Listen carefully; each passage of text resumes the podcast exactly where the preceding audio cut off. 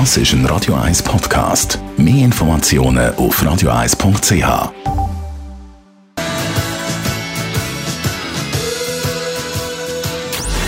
Gesundheit und Wissenschaft auf Radio 1. Unterstützt vom Kopfwehzentrum Irlande Zürich. www.kopfwww.ch Sport kann offenbar unsere innere Uhr verstellen. Je nach Wunsch gegen Führen oder gegen Hindern. Das schreiben Forscher von der Arizona State University in einer neu publizierten Studie. Fast so, wie wir am Rädchen von der Armbanduhr drehen, um den Zeiger in die eine oder andere Richtung gehen zu lassen.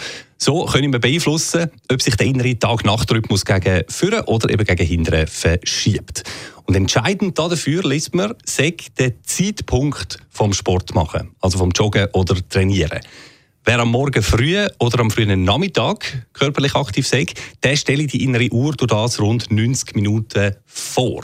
Und wer auf der anderen Seite am Abend geht, joggen oder trainiert, der lässt die innere Uhr rund zwei Stunden nachgehen, verschiebt also gegen hinten.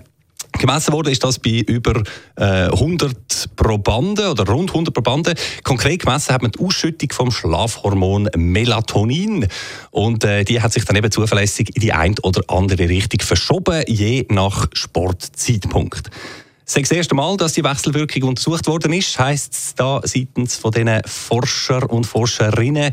Für Jetlag und Schichtarbeit plant die, sage das eine riesige Chance. Also, nochmal zur Erinnerung, Sport am frühen Morgen oder frühen Nachmittag stellt die Schlafuhr rund anderthalb Stunden vor. Sport am Abend soll sie um die gleiche Zeit nachgehen äh, lassen. Das ist viel an. Kinder verschieben. Müssen wir vielleicht einmal ausprobieren. Das ist ein Radio 1 Podcast. Mehr Informationen auf radio1.ch.